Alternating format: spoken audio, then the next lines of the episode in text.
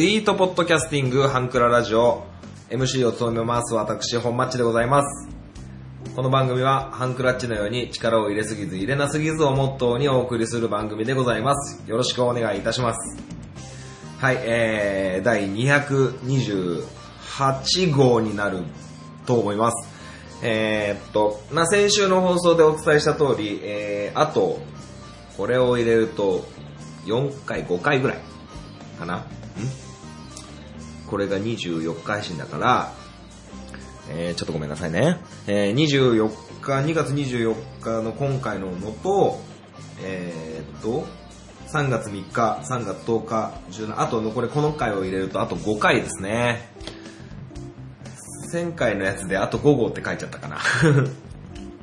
まあまあそんな感じなんですよ。すごく、あのー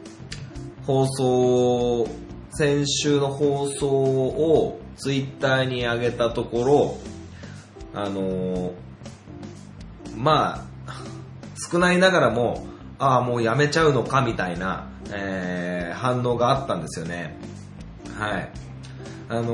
ー非常になんかこう複雑な、えー感じなんですけど、えーなんぞ改めてこう、まあ、5年、約5年こうやってて、改めてこう、反応があるって嬉しいですよね。あのーうん、なんか、あ、本当に聞いてる人いるんだって。これは、こういう気持ちはもう始めた時と何ら変わりませんね。はい。まあまあ非常に、えー惜しまれながら終わっていくという感じなんですけど、ただね、あのー全然メール来ないじゃん。まあまあいいんですけどね。はい。で、あのー大ヒットアニメ、大ヒット漫画なんですかね。あのー鬼滅の刃が第2期、遊郭編が始まるってことで、いろいろこう、ね、ネットでは遊郭なんていうところをこう子供に見せていいのかみたいな話なんですけど、まあまあ盛り上がってますよね、そういう話でね。まあまあ、あのー僕が面倒見てる子供たちもすごくこう、鬼滅の刃、えーパート2みたいなのが始まることにすごくウキウキしててですね。まあまあ、ああ、ああ、ああ、楽しみがあるっていいいいんじゃないかって思ってるんですけど。で、あのーワンピース、ね、小田栄一郎さんのワンピースも今、全世界で、あのーキャラ、人気キャラ投票みたいなのをネット上でやってるじゃないですか。ね。で、そういうのもあったりとか、で、あの、うち、僕会社の休憩室にですね、あの、最近本棚が搭載されてですね、あなんかこう、社長がこういう本読んでるみたいなのがこう並んでるんですけど、この間会社行ったら、バカボンドが置いてあって、バカボンド。あの、井上武彦先生、スラムダンク書いてる井上武彦先生のバカボンドが全巻揃ってたんですよ。ね、ね、スラムダンクも、えー映画、えーをこれから作るよみたいなのがツイッターですごく、えー、ツイッターだったかな？ツイッターだったよな。で、話題になって、いろいろこう、ね、話題になってると思うんですけど、あのーバカボンド今まだ僕途中までしか読んでないんですけど、めちゃくちゃ面白くて、もう知ってるわいっていう人の方が多いかなと思うんですけど、めちゃくちゃ面白くて、あのー早く読みたくて会社行きたいんですけど、まあまあそんな感じで、あの、僕今、連載してる漫画で、えー買っているコミックスっていうのが、えー先ほどもお話ししたワンピース、それと、えーサッカーの漫画なんですけど、ジャイアントキリングっていう、うまあ、サッカーの監督さんが、えー主人公の、えー漫画があるんですよ。で、それと同じ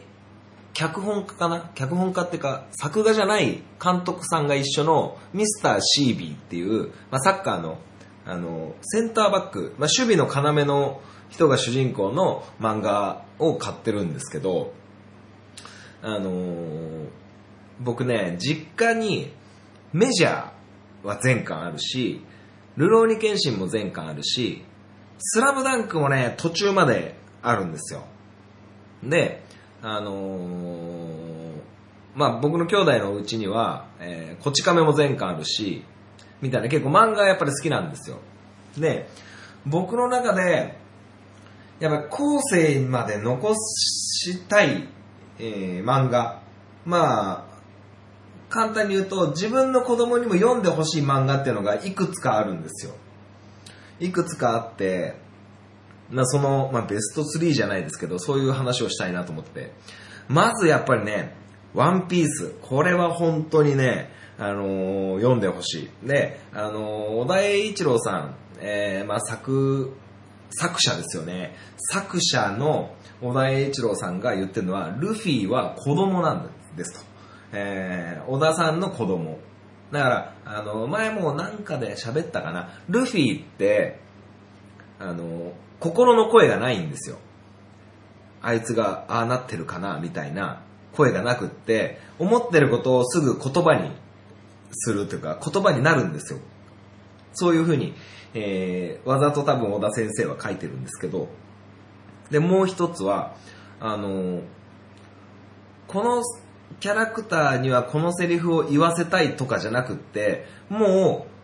う物語をこう書いてると、この、こいつならこう言うっていう感じで、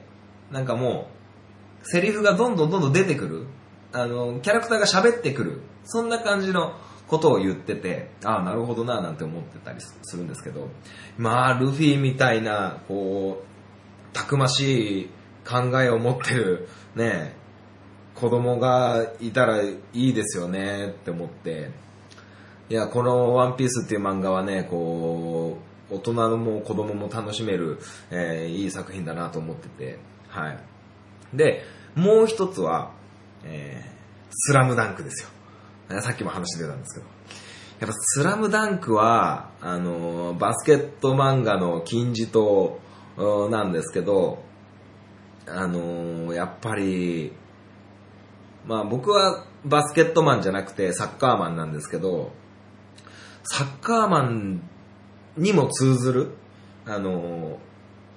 心情だったりとか、まあ、桜木花道の、えー気持ちだったりとか、そういうチームワークとか、ね、チームとは、とか、コンビネーションとは、えー選手たるものとは、みたいなのが、えー随所にあって、すごくこう、あのーそういう気持ちを、まあ、サッカーとかバスケとかに限らず、そういう気持ちを持ってる、えー子供に、えーなってほしいなっていう気持ちがあるんですよね。はい。まあ、とにかく、サッカーもそうですし、バスケもそうですし、やっぱこう、戦う、戦うっていうのはそういう、まあ、喧嘩じゃなくて、あのー勝負ですよね。勝負の世界に、まあ僕だけというか、僕はもうずっとサッカーという勝負の世界にいて、今もいるんですけど、そういう勝負の世界っていうのが、あの、人生だと思ってるというか、人生、人生には勝負は絶対つきものだと思ってて、だそういう中で、まあ、さっきのルフィもそうですし、えースラムダンクの桜木花道をはじめ、えーいろんな個性的なキャラクターの気持ちとか言葉とか、えーそういうのがすごく人間を成長させるんじゃないかって思ってるんですよね。で、同じように、スラムダンクみたいに、あのーなんだ、キャラクターのその、強い、勝負に対する強い気持ちみたいなのを、えー引き上げてくれるもう一つの漫画は、やっぱり僕は、初めの一歩っていうボクシングの漫画なんですよ。すごくね、あのー好きなんです。その諦めないみたいな、あのー心のね、強さみたいなのが、すごく初めの一歩ではあって、あと、その、恩返しとか、えー感謝とか、えー鍛錬みたいなのがすごく、初めの一歩では、養えるというか、そういう気持ちにさせられるんですよね。はい。あと、まあ、パッと思いつくのはそんなところで、あと、まあ、面白いよねっていう、まあ、ここからはなんか後世に残したいとかそういうんじゃなくなってくるかもしれないんですけど、えー20世紀少年とかね、はい、20世紀少年もすごく面白い作品ですし、あとは、そうだな。うん、個人的にはこう、GTO なんてのもなかなか熱いかなと思うし、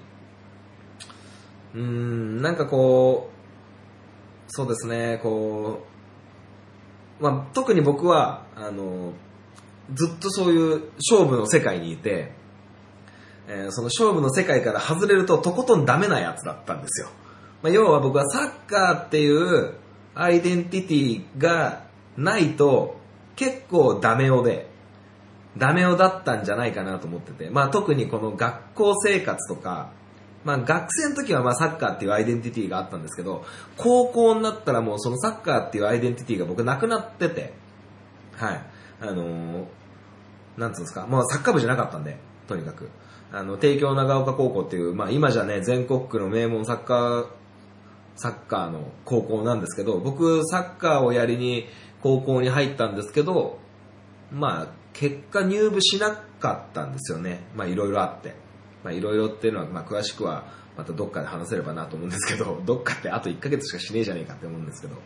まあまあそういうのもあって、そうなるとサッカーっていうアイデンティティがなくなった僕は、まあ、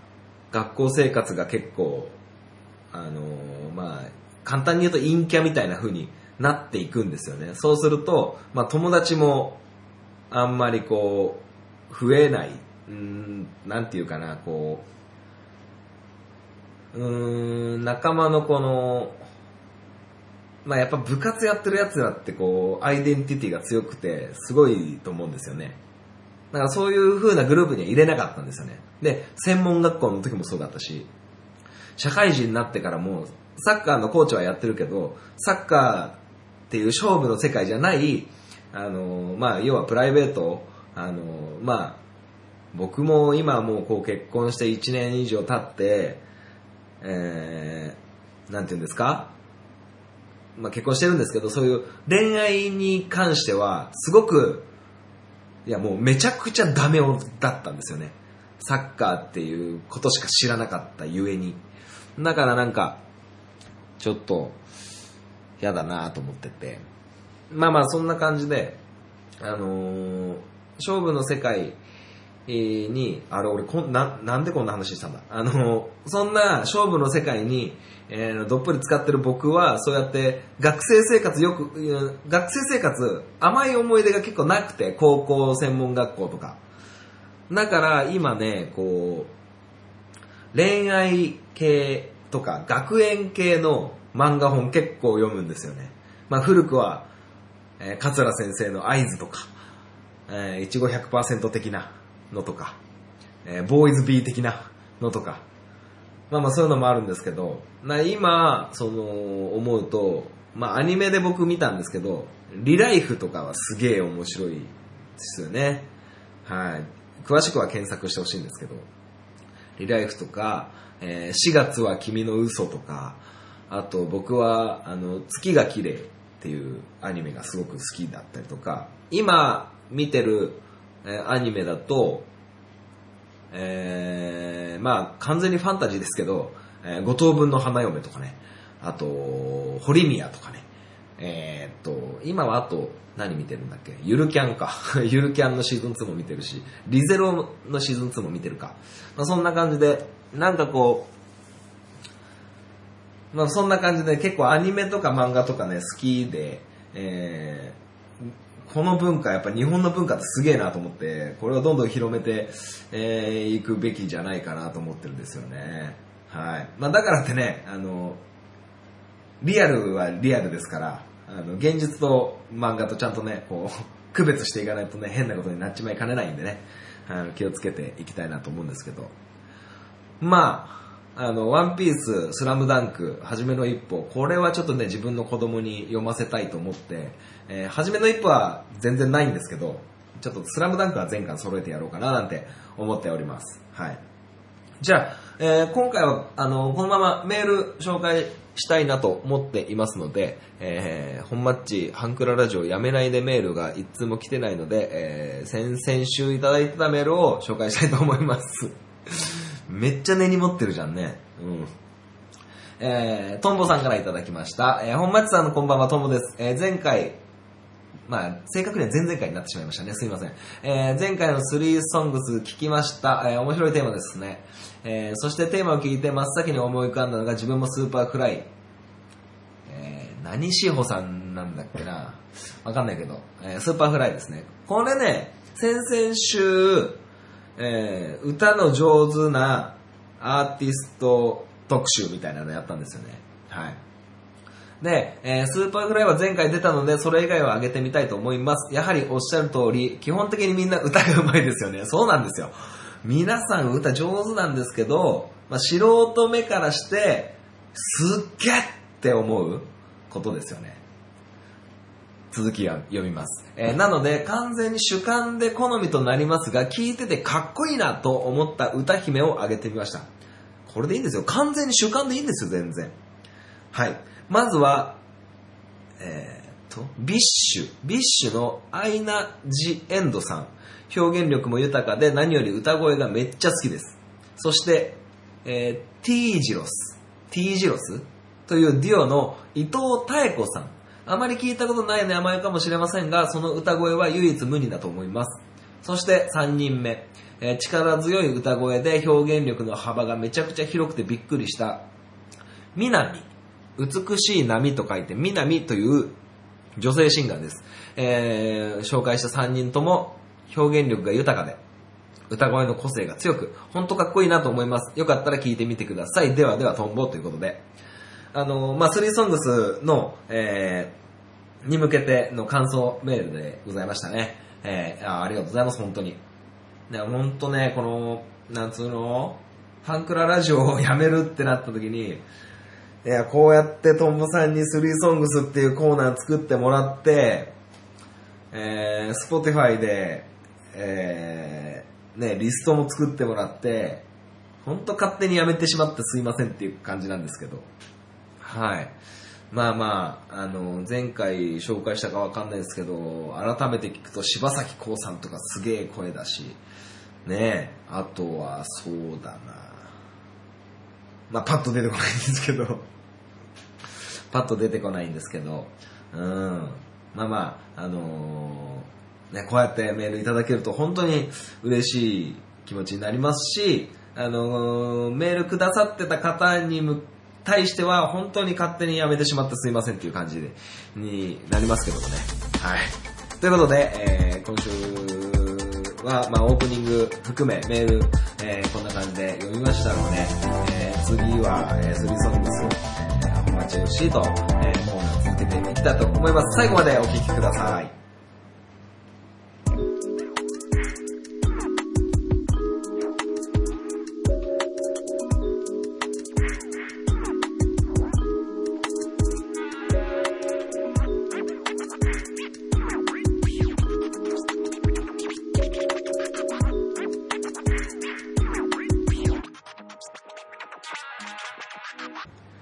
スリーソングス。このコーナーは、えートンボ制作委員長がこの世に生み出した画期的なコーナーでございます。えーっと、えーあるアーティストを一組選んで、そのアーティストの楽曲3曲を、えー私、本マッチが独断と偏見で選んでいくというコーナーでございます。はい、えー今回はですね、まあ、2月、もう終わる、まあ、3月に向けて、卒業ソングの3ソングスっていうことで、えやっていきたいと思います。まあ、アーティストじゃね、またなくなってしまったんですけど、ちょっとね、卒業ソングで、えー、3ソングスやっていきたいと思います。あのー、まあ、何なんでしょうね、これやっぱ卒業っていう、このターニングポイントには、まあ、誰しもが通ってくるということもあって、非常に共感できるんじゃないかなと思います。ただ、やっぱ世代別でね、だいぶ変わってくるのかなと思います。っていうのも、あのーまあ、Google とかで卒業ソングみたいなので調べると、まあ年代別とかでだいぶ、えー、分かれてるのと、まあどのサイト、どのランキングとか見ても似たかよったかなんですよね。はい。まあなんかこう、旅立ちの日にとか、えー、尾崎豊の卒業とか、斎藤由紀さんの卒業とか、あと、レミオロメン3月9日とか、大体似たかよったかなんですけど、まあそんな中でもちょっとね、私、本町の、えー卒業ソングを紹介していきたいなと思います。これも年代別になるかな。あの、まあ、小学校の時ですね。小学校の時は、えー、キロロが、で、いたんですよね。キロロっていう二人組が。まあ、透き通ったいい声で、これもね、先週、先々週か、先々週なぜキロロを出さなかったと今後悔しておりますよ。なんですけど、まあ、その中で、未来へ。未来へっていう曲は本当にいいですよね。なんかやっぱ、これね、小学校の時僕聞いたのが良かったかなと思って、あの、卒業イコールもう別れみたいな感じなんですけど、これ友達を歌う歌なんですよね。友達についての歌。まあベストフレンドっていう歌もあるんですけど、やっぱ小学校なんで、中学校行っても会うやつ多いんですよね。まあまあそういうのも含めて、キロロのこの未来へすごくいい曲でしたね。はい。まあ今でもね、あのー、全然聴けるいい歌なんですけど、で、多分ね、何回か前、多分 SMAP を3ソングスした時に、夜空ノムコウの話をして、僕の小学校の卒業アルバムのタイトルが夜空ノムコウなんですよ。だからちょっとね、あの、それもどうかなと思ったんだけど、ちょっとね、外して、えー、 Kiroro で行ってみたと思いますね、これは。はい。で、えー、次がね、あーあるやん、あるやん。ほんま、よう言ってくれたっていう曲だと思うんですけど、えー、ロード・オブ・メジャー、大切なもの。あったでしょ？これ。みんな忘れてない？僕今この曲、あの、調べてたらもう曲名も、アーティストの名前も、すっかり度忘れしちゃって、思い出したの、もう、ようやった俺って思いながらなんですけど、これね、専門学校か高校卒業ぐらいだったんじゃないかなと思うんですけど、まあ、その辺で聞いたんですよね、初めて。すっげえ、カラオケとかで歌うとすっげえ爽快な歌なんですよね。はい。めちゃくちゃかっこいいし、なんかこう、やっぱ仲間と別れるとか、あの、地元を離れるみたいな感じがして、すごくこう、あのたぎるんですよ。この歌たぎるんですよ、すごく。まあそんな感じでね、ロード・オブ・メジャー、大切なものですね。はい。まあ今回このハンクララジオを、えー、3月末でやめるっていうのも、ある意味卒業ですからね。はい。まあ最後は、えー、最後の3曲目、これはもう鉄板中の鉄板。鉄板、鉄板、えー、空も飛べるはず、スピッツですよ。やっぱこれドラマの主題歌だったっていうのも一つポイントになると思うんですよね。白線流しっていう、あの、TOKIO の長瀬さんと、えっ、ー、と、坂井美紀さんか。坂井美紀さんとか、柏原隆とか、あと、今日のことみさんとかね、えー、いるドラマなんですけど、いやー、これがね、子供ながらに素晴らしいドラマなんですよ。当時僕はまだ小学校の中学年ぐらいかな。まあ、兄貴と姉貴が僕にはいまして、やっぱ、揃って見てましたわ。はい。まあまあ、あの、まあ、キュンキュンしますわね。それはね、すげえ投げやりになってるね、俺ね。あの、まあ、それも相まって、これもね、スピッツの時にね、言ったと思うんですけど、僕専門学校に2年間通ってて、まあ、その専門学校2年間がすごく、苦しい2年間だったんですよね。あ、まあ、いろいろ。なんで、その学生生活の中で、あのー、男子の一人がですね、ラジカセ持ち込んで、あのー、休み時間とかにこれ流してるんですよ。なんか、嫌な2年間だったけど、なんかこれ聞いてたらなんか、ちょっとこの2年間も悪くなかったな、もう終わっちまう。もうあと1ヶ月ぐらいで終わっちまうなーなんて、ちょっと寂しいなーなんていう気持ちにもなった一曲なんですよね。なんかこう、その、きらめ、なんだっけ、きらめくゴミのなんとかみたいな歌詞があるんですよね。ちょっと忘れちゃったけど。あの、あ、ゴミできらめく世界がみたいな歌詞があるんですよ。そこもなんか、今思えば、こう、専門学校を卒業して、社会人として就職するわけなんですけど、すごくこう、輝いている大人に向けて出発したのに、結局なんか、自分の思い描いてた未来と全然違うなっていうこともあって、それもなんかこう今になっちゃすごく価値のあることだったなと思うんですよね。初めに入った会社とかも、あのまあ、まあ、ろくな会社じゃなかったんですよ。でもやっぱゴミできらめく世界みたいな、あのまあその、悪さを知ってるから良さがわかるみたいな。ね、こう、無駄がなかったら効率の良さみたいなのがわかんないと思うんですよね。だからそんな感じで、こう、まあ、反面教師的な、えー感じで、はい。まあ、すごくこう、卒業ってやっぱ、いいもんというか、大事なもんじゃないですか。あの、まあ、卒業を心待ちにしてる人もいれば、まだ終わってほしくないっていう人ともいると思うんですけど、すごく大事なことだと思うんですよね。すごく抽象的な言葉で申し訳ないんですが、すごく大事なことで、まあ学生はね、卒業。まあ社会人になっても卒業することっていっぱいあるんですよ。うん。だからなんかこう、一つのターニングポイントとして、あのやっぱ耳、聴覚を刺激するこの曲たちにすごく感謝しなきゃいけないなっていう風に思うというか、なんかね、あの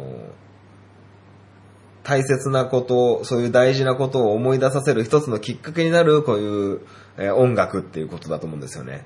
はい。まあ、という感じでね、今回は卒業ソングってことで、正直ね、このトンボさんね、卒業ソングね、めっちゃ得意そうだから、楽しみなんですよね。まあ、トンボさんだけじゃなくて、他のリスナーさんもね、メールいただけたらすごく嬉しいんですけど、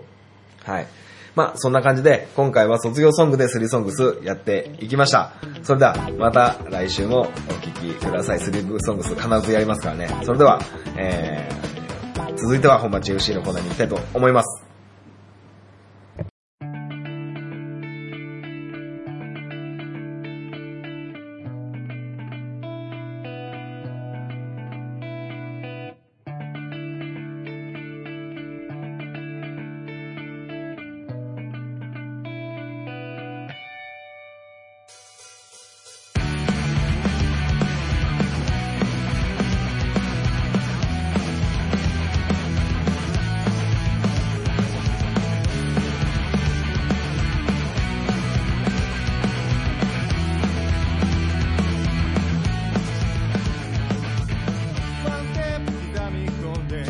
本町 FC!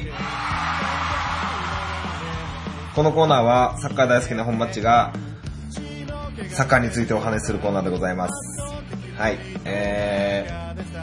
ー、もうそろそろ J リーグも開幕するんですか？全然情報追ってないんであれなんですけど、で今回はですね、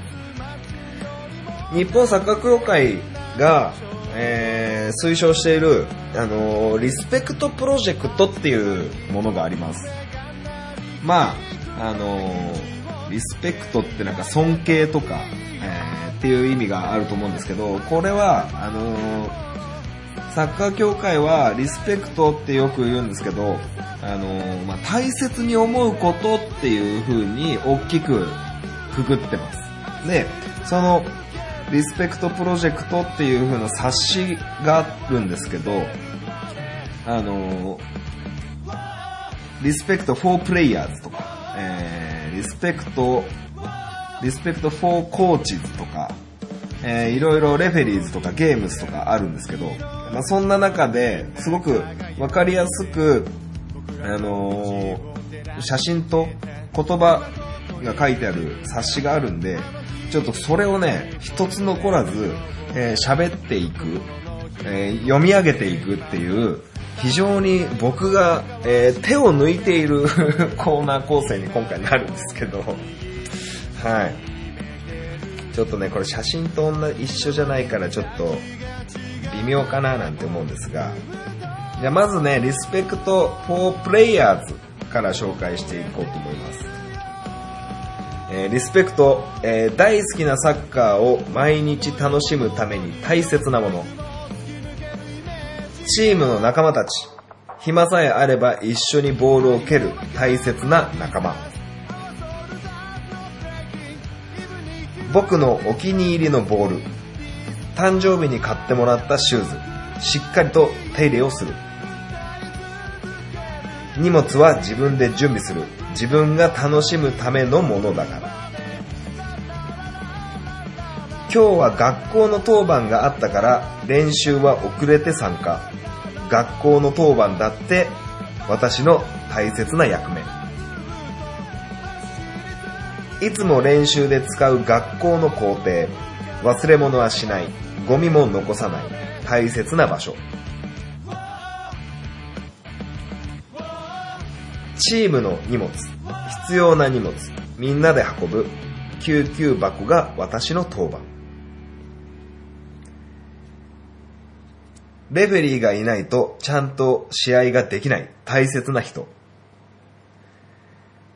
ルールは全部覚えた。サッカーのルールは難しくない。ルールがあるからごちゃごちゃにならず、ごちゃごちゃにならず、ならずに試合ができる大切なもの。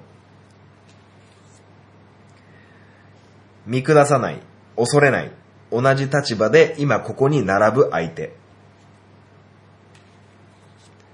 サッカーには敵はいない。対戦相手は敵じゃない。自分たちの、自分たちの力を試し、サッカーを楽しむための大切な仲間。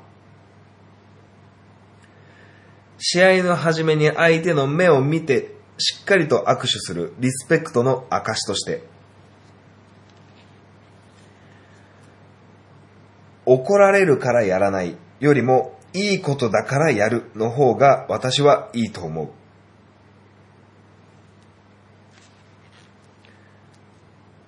大会がちゃんとできるようにお世話をしてくれる人たち、どうもありがとう。洗濯や送り迎えをしてくれるお父さん、お母さん、応援してくれるみんな、僕の大切な家族。ここまでが Respect for Players ですね。ちょっと振り返ってみると、うーんとね、難しい、なんかよく伝わらないかなみたいなのがあるんですけど、まあ、要は、道具をしっかり管理するとか、チームメイトだったりとか、え練習をしている場所、え学校での役割、えその、サッカーをするための道具だったり、え審判だったり、ルール、対戦相手は、サッカーを楽しむために大切なものなんですよ。送り迎えをしてくれるお父さんお母さん、えー大会を設営してくれる、要は大人っていうのは、えー大切なものなんですよ。なくてはならないもんなんですよ。大切なものですよっていうことを言っております。なかなかこう、言葉だけだと難しいと思うんですけど、まあまあ続けていきましょうか。えー、リスペクト for coaches ですね。子供たちの成長を大切に思う。どんどん大人になっていく君たちにいつも驚かされる。驚かされる。トレーニングや試合試合を積み重ねて大きく育ってほしい。大人になった君たちのプレーが楽しみだ。子供たちに会う前に、会う前にはいつも自分を振り返る。子供たちは大切な相手。ちゃんとしていないと恥ずかしい。スマイル OK。もっといいコーチになりたいから勉強する。サッカーは難しいから面白い。コーチは難しい。でも大きな喜びを感じることができる。どんどん進歩するサッカーと子供たちに追いついていけるように勉強する。ここまでがコーチ図ですね。若干少ないんですけど。これやっぱりこう、僕も常々思うんですけど、コーチをやってる僕、もう34、今年で35になる大人ですが、コーチをするためには、やっぱ子供がいなきゃしょうがないんですよね。で、子供に恥ずかしくない振る舞いだったり、えー活動をしなきゃいけないと常々思っていて、子供たちをね、ちゃんとリスペクトして、えー、その、子供たちがサッカーを、えー、身につけるために勉強ももちろんして、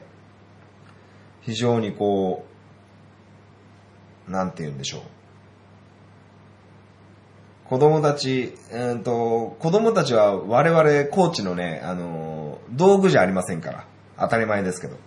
えーそういうところも含めて、えーコーチはこういうものを大切にしましょうということです。はい。えー続きまして、for referees。レフェリーが大切に思うことですね。えー子供たちも一人一人立派な選手。しっかり目を見て握手する。いいゲームにしようね。ファールがあった。でもチャンス。転ばずにたくましくプレーを続ける。子供たちの頑張る気持ちを大切にする。やっていて気持ちのいいゲームは見ていて気持ちのいいゲーム。スピーディーでフェアでタフにプレーしよう。常に全力でゴールを目指す。勝利を目指す。それがサッカーという僕が大好きなゲームに対するリスペクト。あ、これちょっと変わってたわ。今のだけ違うな。すいませんでした。えーまあ、レフェリーが大切にすることは、やっぱ、その、子供たちが一生懸命している姿を大切にする。これ、審判をする大人って結構いると思うんですよね。例えば、サッカークラブの、サッカークラブに子供を預けている大人、要は親の、ね、お父さんのコーチみたいな人も多くいると思うんですけど、あの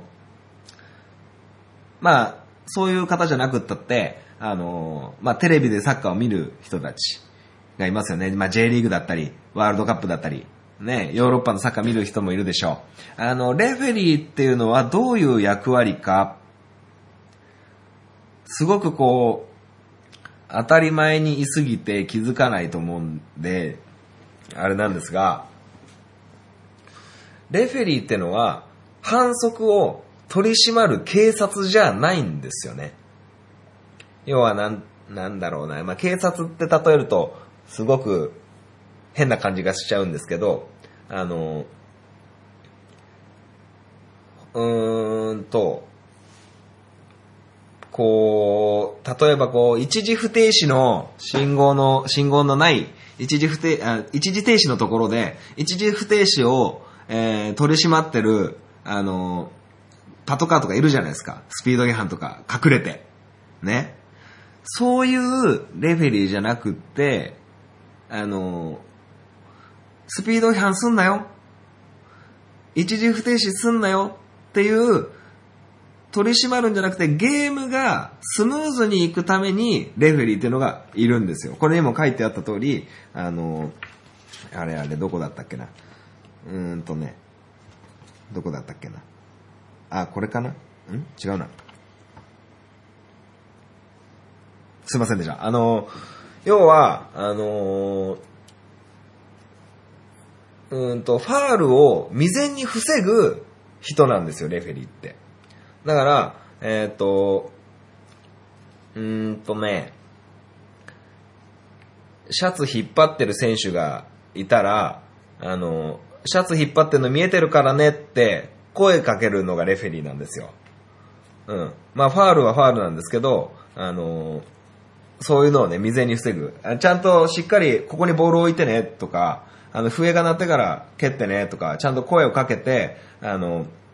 手で押さないようにプレイしましょうとか、あそういうのをどんどん言っていくんですよね。それをだんまりじゃなくって、子供たちに、あの、こういう、こういう、こういうのがダメだからやらないようにねっていう感じなんですよ、レフェリーって。取り締まる、ま、確かに取り締まるはするんですけど、それがメインじゃなくって、サッカーっていう試合のゲームの、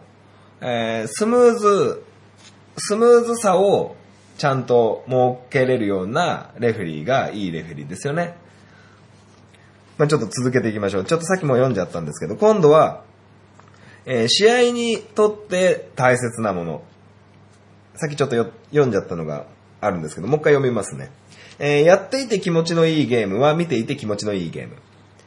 スピーディーでフェアでタフにプレーしよう。常に全力でゴールを目指す、勝利を目指す。それがサッカーという僕が大好きなゲームに対するリスペクト。っ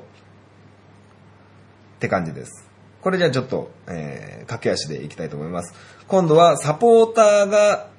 大切に思うことです。コーチはコーチに任せる。レフェリーはレフェリーに任せる。プレーは子供たちに任せる。私たちは応援し見守る。みんなのいいプレーに拍手。相手チームだって同じ。頑張れ。君たちの精一杯の力を引き出すように応援する。私たちがついているから安心して。っていう感じで終わってます。で、最後に、大切なものに囲まれて大好きなサッカーを楽しむことができる大切に思う気持ちもサッカーから僕がもらった大切な宝物リスペクトっていう風にあります。まあ、これ、もう、だいぶ、本町 FC、あのー番組が終了するに向けて、だいぶ手抜いてんじゃねえかっていう声が、えー 聞こえてきそうなんですが、うーんとね、子供のサッカーを教えてると、いろんなトラブルがあるんですよね。いろんなトラブルがあるんですけど、こういう大切に思うこと、えーリスペクト、まあ、プレイヤーズ、選手が大切にすることっていうのだったり、コーチが大切に思うこと、えーサポーターが大切に思うこと、レフェリーが大切に思うこと、みたいなことを一つずつ整理していくと、すごくいい教育になると思うんですよね。相手を尊重するだったりとか、えー道具をきちんと整理するだったりとか、えーお家の方にちゃんとありがとうを言えるとか、こういうのってすごく、あの、教育の手助けになってると思うんですよね。学校でももちろん教えてると思うんですが、そうじゃないところでも絶対必要になってくると思うんですよね。だから、なんかこう、子供たちの成長っていうのは、サッカーのテクニックや、えー体力だったり、知識だったり、そういうことばっかりが、サッカーを教える場面で必要なことじゃない。ん？何言ってんの？俺。なんつうのか、子供が成長するために必要なことが、サッカーの中には結構詰まってるってことだと思うんですよ。うん。だから、あ、それと、これ全部ちゃんと理解してやってる選手がどれだけいるかってことだと思うんですけど、少なからず、僕の、僕の感覚ですけど、今まで育ててきた選手だったり、対戦相手だったり、上手な選手、スーパーな選手、めちゃくちゃこう優秀な選手っていうのは、ほとんどこれらができてると思うんですよね。ありがとうを言えたり、しっかり目を見て握手できたり、ほんとサッカーのね、テクニックや体力、技術、知識みたいなのに、全然関係ないと思うんですよね。道具を整理するとか、ありがとうを言うとかなんて。でも、上手な選手はすべからくこれらをできてるんですよ。うん。まあ、あのーまあ、古くから聞いてる、くれてるリスナーの方はわかると思うんですけど、今、ビッセル神戸で、えーっと、今、左サイドバックやってるのかな？あの、酒井豪徳っていう選手がいるんですけど、その選手、僕、中1の時に、僕ちょっと、酒井豪徳選手のコーチやってたことがあるんですよ。まあ、僕がコーチやってたチームに酒井豪徳という選手がいたんですよ。あの、日本代表まで上り詰めた。あいつ、小、小学校、中学校の時めちゃくちゃチビだったんですよね。チビだったんですけど、まあ、サッカーにかける思いは素晴らしいし、あの、何より、すごくこう、人懐っこいんですよ、あいつ。で、挨拶もきちっとしてくれるし、もうサッカーの場面では本当にいいプレーをするんですよ。頑張るんですよね。がむしゃらにやるし、えー悔しい時は悔しいってなるし、嬉しい時は嬉しいってなるし、やっぱあいつ、もうなんかね、あいつなんて言っちゃってますけど、まあ、坂井豪徳という選手はそういう選手だったんですよ。誰からも好かれるというか。で、一回、彼がアルビレックス新潟っていう、ね、J リーグのね、クラブに在籍してる時に、えっとね、確かね、2010年の南アフリカワールドカップ、あの、本田圭佑選手がフリーキック決めたりとか、あったあの大会。あの大会に彼はメンバーで入ってて、あ、違う、メンバーギリギリで入れなくって、あのー、チームサポートっていう形で、選手、登録メンバーじゃないサポートメンバーで、えー、帯同してたんですよね。で、その大会が終わって戻ってきた時に、えー、新潟県の、えー、アルビレックス対、えー、新潟県の、えー、ビッグスワンというスタジアムで、えー、アントラーズとの試合があったんですよね。鹿島アントラーズ対アルビレックス新潟の試合。で、あの、選手が入場する前の、あの、ところの映像が、あの、でっかいモニターで映ってるんですけど、その時に、酒井高徳が、あの、鹿島アントラーズ当時のセンターバックやってた岩政選手がいたんですよね。その時は2010年の南アフリカワールドカップの、えー、控えのセンターバックやってた岩政選手なんですけど、その、まあ、レフリーを先頭に、えー、左にはアルビレックス、右にはアントラーズの選手がこう並んで、こう入場するじゃないですか。入場セレモニーがあるじゃないですか。そこの待機のところの映像が出てたんですけど、豪徳が岩政選手のところに行ってポンポンって言って、もうペコペコしてるんですよね。お久しぶりですみたいな。えー、今日はいいゲームにしましょうみたいな、そんな感じのやりとりが見えたんですよね。ああ、やっぱすげえなこいつと思って見てたんですよね。なんかそういうことが、あのー、何にも気にせずできるというか、いや、あのー、これにも書いてあった通り、対戦相手は敵じゃないんだよ。えー、対戦、サッカーを楽しみする、楽しむための、えー、大切な仲間なんだ。っていう風な、対戦相手だって仲間なんだよっていうことがあると思うんですけど、もうこいつらには絶対負けねえぞみたいな、もうギラギラしてる選手もいると思うんですけど、でも、そうじゃなくって、もうあいつなんか絶対綺麗だみたいなのもあると思うんですけど、でもそうじゃなくって、あの、一緒にサッカーする仲間として、あの、この間はお久しぶりですとか、この間はありがとうございましたみたいな、えー、いいゲームにしましょうみたいなことができるってすげえなと思って。まあまあこういうことを、あの、気にしながら、僕も指導頑張っていきたいと思いますし、あの、もし、えー、お子さんがサッカーやってる方がいれば、えー、非常にこう、多分ね、あの、リスペクトプロジェクトつって J リーグとかって検索すると多分出てくると思うんですよね、これ。それちょっとね、また見てもらったらいいかなと思うんですよ。はい。まあちょっとすごく長くなっちまったんで、えー、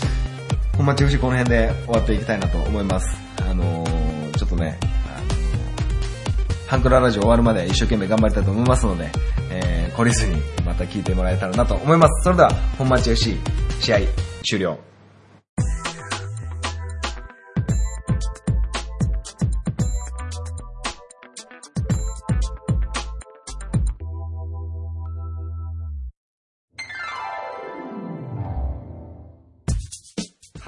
ジオでは皆様からのご意見、ご感想をお待ちしております。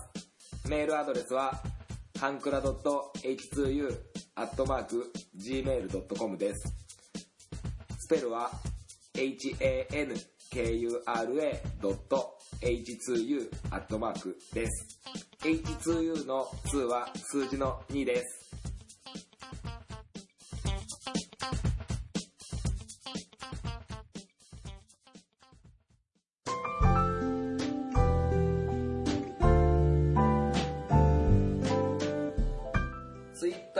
の方は DM でもご意見、ご感想をお待ちしております。ハンクララジオで検索してみてください。ハッシュタグ、ハンクララジオでのツイートもお待ちしております。ハンクラはひらがな、ラジオはカタカナです。みんなでフォローして盛り上げていきましょう。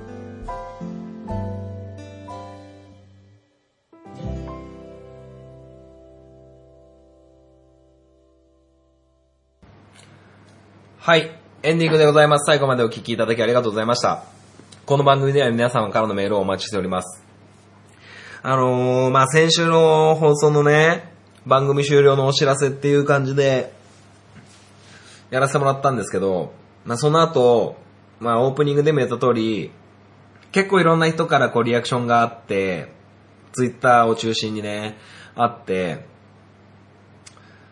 うーんとね、やめたくなくなってきた。マジでやめたくなくなってきましたよ。聞いてる人がいるってすげえパワーだなと思って。正直ちょっとやめたくなくなってきましたね。はい。じゃあ続ければって言うじゃないですか。あの、本町でそういうの嫌なんですよ。嫌なんですよ、そういうの。まあちょっとね、だから残りわずかな放送なんで、あのー、ちょっと最後、えー、ド派手に、えー、盛り上げてほしいなっていうのが、え、リスナーさんたちに向けて僕の本当の願いです。最後のこの3月の1ヶ月、